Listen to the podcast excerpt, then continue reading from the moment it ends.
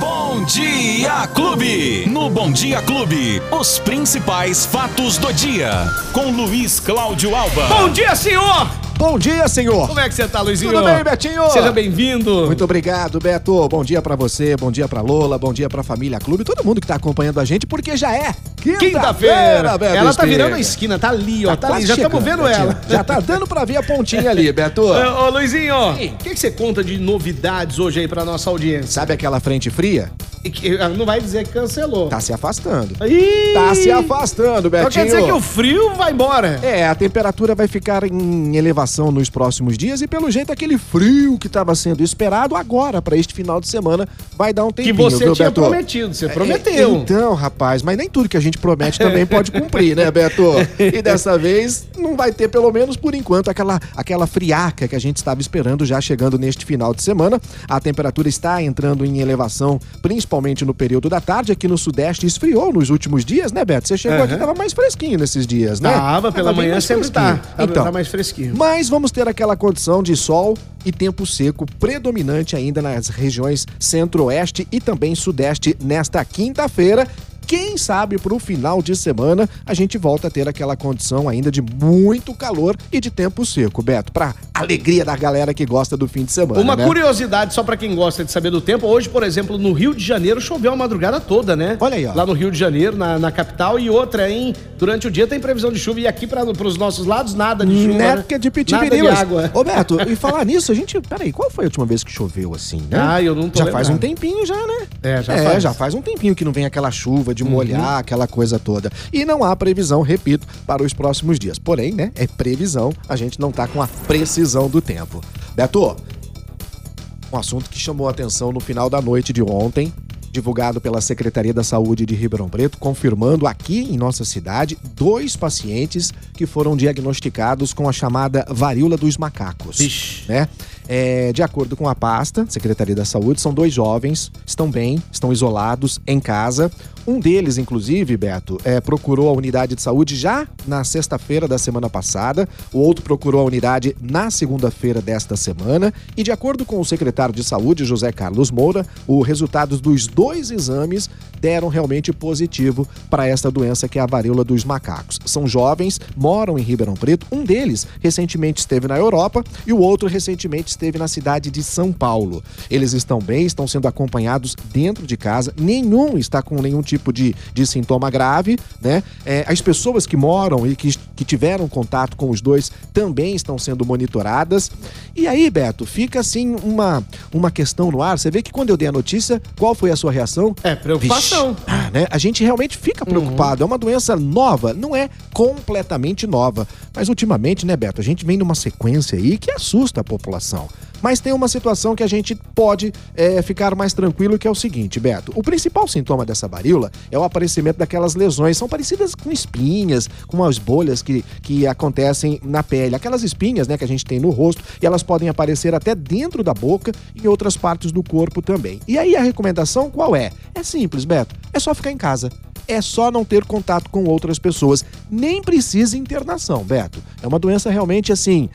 E não tem sintomas graves, além dessas é, erupções na pele, ô Luizinho? Não, Beto, nada assim que, que, que, que leve a uma situação de ter que ficar acamado, de ter que ser internado. Não, a recomendação é que fique em casa. Não há necessário, não é necessário a internação né, nos principais casos. O que, que precisa ser feito, Beto? Aí é que pega um pouquinho, né? Hum. Você tem, pra, principalmente para as pessoas que têm, têm companheiros, os seus casais, é evitar um contato íntimo ou sexual com as pessoas que tenham lesão na pele, né? Porque ela é transmitida também através do contato íntimo, através do contato sexual. Não pode beijar, não pode abraçar, não dá pra fazer sexo com a pessoa que tá doente. E aí aquela situação, Beto, que a gente aprendeu quando era criança, desenvolvemos agora durante a pandemia. Lavar as mãos. Simples assim, a higienização das mãos, aí com álcool, né? O álcool em gel, com sabão, é, água e sabão. E não compartilhar também os objetos pessoais. São as principais dicas dos médicos em relação a essa doença entre aspas, nova, que chega no momento em que a gente está bastante debilitado por conta de outras situações, Beto,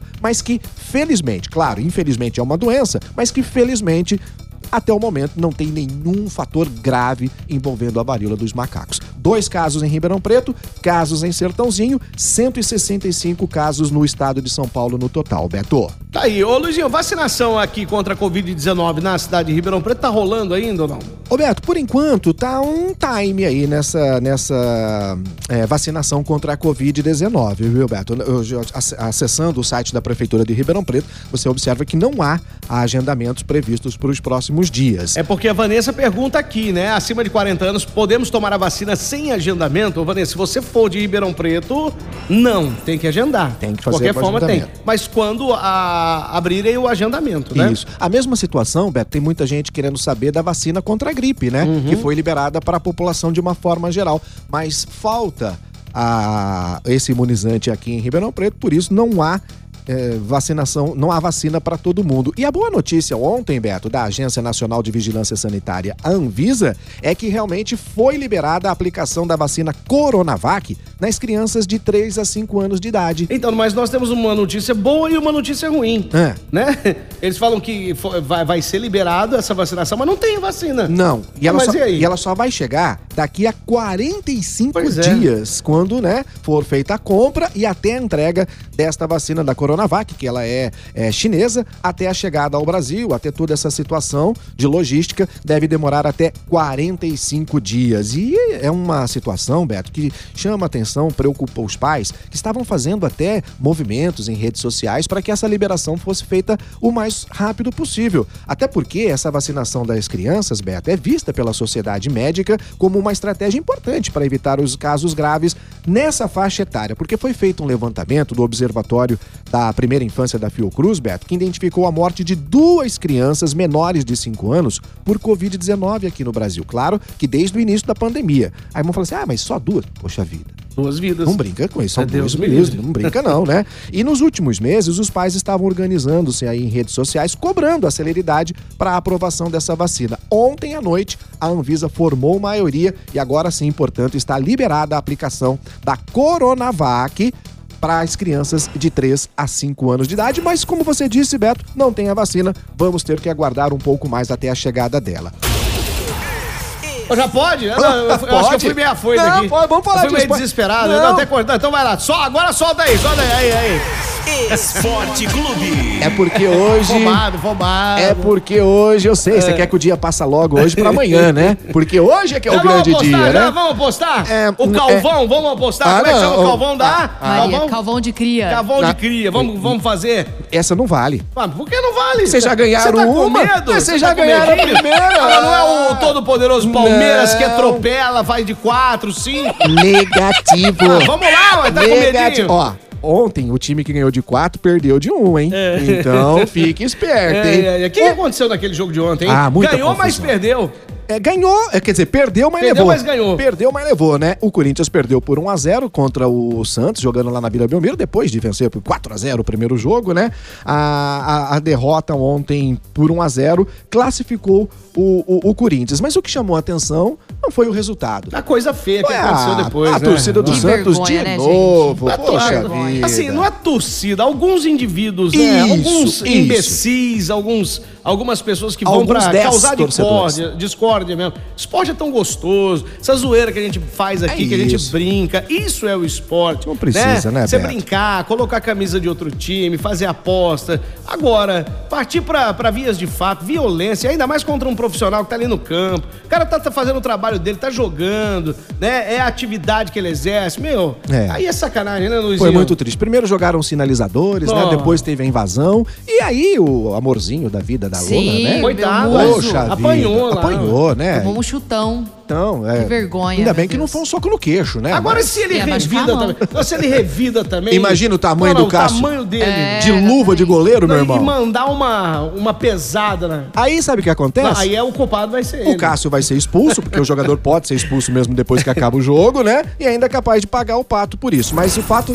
foi realmente lamentável e o Santos vai pagar por essa situação, né, Beto? Hum. Infelizmente. Mas o Corinthians tá classificado. Aí sim, hein, Timão? Quem tá classificado também? Ih, rapaz, a coisa ficou feia pro Atlético Mineiro, hein? O Atlético Mineiro do Hulk, que havia vencido o Flamengo por 2 a 1 no primeiro jogo lá em Belo, em Belo Horizonte, ontem jogando lá no Rio de Janeiro, foi sapecado pelo Flamengo. Olha, vou dizer uma coisa, viu, ô, ô, ô Beto? Independente do, do gosto, né?